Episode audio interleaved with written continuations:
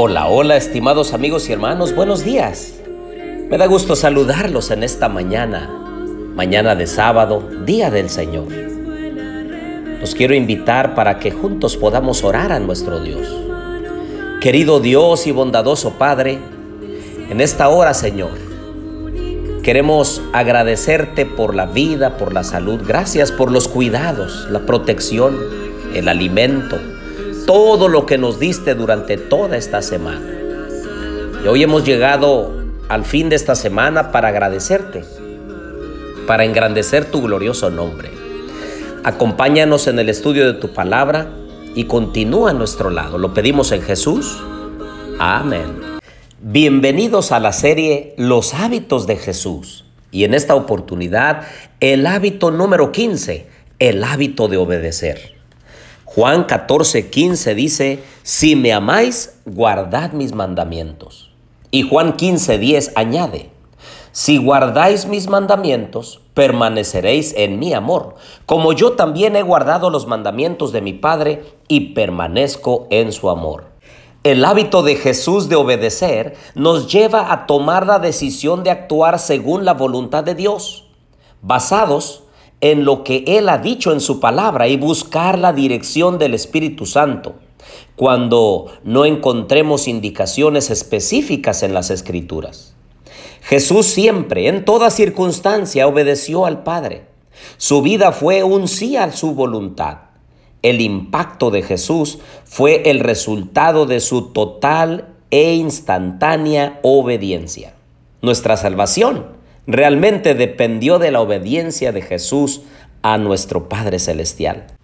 Él tuvo muchas oportunidades de evitar la voluntad del Padre, pero nunca lo hizo. Siempre dependió de lo que el Señor le indicaba. Entonces Jesús fue llevado por el Espíritu al desierto para ser tentado por el diablo. Y después de haber ayunado 40 días y 40 noches, tuvo hambre. El tentador se le acercó y le dijo, si eres hijo de Dios, di que estas piedras se conviertan en pan. Y ya nosotros sabemos el resultado de la historia cuando Jesús le dice, no solo del pan vivirá el hombre. Después el enemigo le dijo, si eres hijo de Dios, échate abajo, porque escrito está, sus ángeles mandará cerca de ti en sus manos, te llevarán de modo que nunca tropieces con tu pie en piedra cuando lo llevó allí a la santa ciudad y lo puso sobre el pináculo del templo. Pero Jesús inmediatamente dijo, además está escrito, no tentarás al Señor tu Dios. Pero la tercera vez, el diablo lo llevó a un monte alto y le mostró todos los reinos de la tierra y su gloria. Y le dijo, todo esto te daré. No necesitas pasar por el Calvario, no necesitas morir. Simplemente póstrate ante mí y adórame. Y entonces Jesús le dijo, vete Satanás, porque escrito está, al Señor tu Dios adorarás y a Él solo servirás. Mateo 4 del 1 al 11. Después en Mateo 16, 21 al 23, Jesús comenzó a explicar a sus discípulos que le era necesario ir a Jerusalén y padecer mucho de parte de los ancianos, de los principales sacerdotes y de los escribas, y ser muerto, pero resucitar al tercer día. Pedro le tomó aparte y comenzó a reprenderlo diciendo, Señor, ten misericordia de ti mismo, jamás te suceda esto. Entonces él, volviéndose, dijo a Pedro, quítate de delante de mí, Satanás, me eres tropiezo, porque no piensas en las cosas de Dios, sino en las cosas de los hombres. No tan solo el enemigo de Dios quiso estorbar su llegada al Calvario, sino aún los discípulos más allegados a Jesús intentaron disuadirlo para que evitara el camino hacia la cruz. Satanás puede usar a quienes tienen buenas intenciones para impedirnos hacer lo que el Padre nos ha mandado. Lucas 22, 42 Dijo Jesús, Padre, si quieres aparta de mí esta copa, pero no se haga mi voluntad, sino la tuya. Es así como Jesús nos hace saber que la obediencia tiene un costo. Es cuando nosotros debemos dejar a un lado nuestra propia voluntad y seguir lo que el Señor nos ha mandado. En el jardín de Getsemaní, el Padre le mostró a Jesús el costo de su misión. Jesús volvió a responder, sí, sí lo pagaré. Y es que hay un precio por la obediencia, queridos amigos y hermanos. Frecuentemente la obediencia requiere que abandonemos nuestra conveniencia y comodidad en el altar del sacrificio.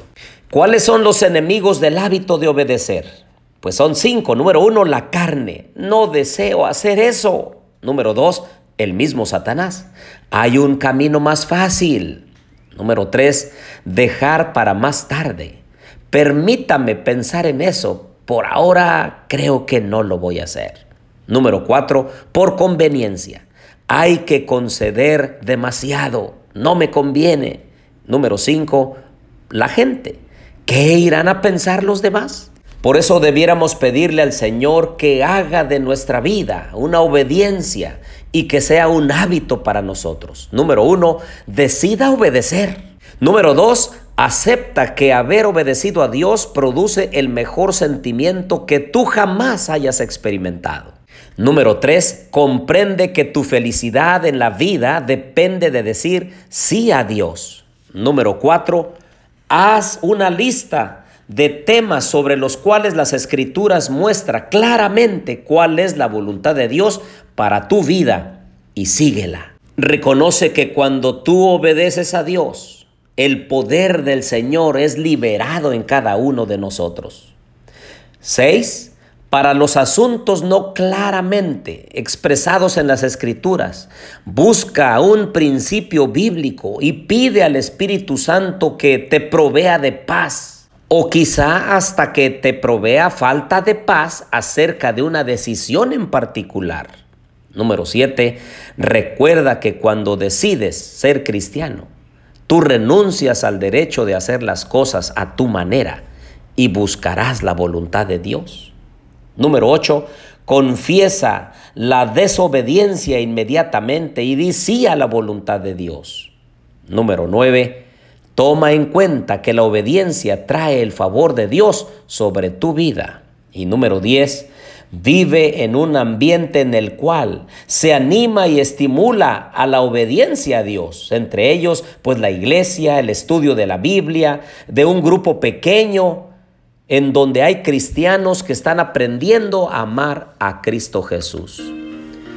El Señor quiere que nosotros seamos obedientes, obedientes a sus mandamientos obedientes a lo que Él tiene para nosotros, para que sigamos su voluntad, para que seamos canales de bendición y también para que cuando Él venga nos dé la oportunidad de entrar a la patria celestial. Oremos. Querido Dios y bondadoso Padre, en esta vida hay muchos distractores. El enemigo querrá desviarnos del propósito que tú tienes para nosotros. Pero si obedecemos, encontraremos el camino correcto que conduce a la vida eterna. Bendice a mis amigos y hermanos, fortalécenos la fe y ayúdanos a obedecerte. Lo pedimos en Jesús. Amén.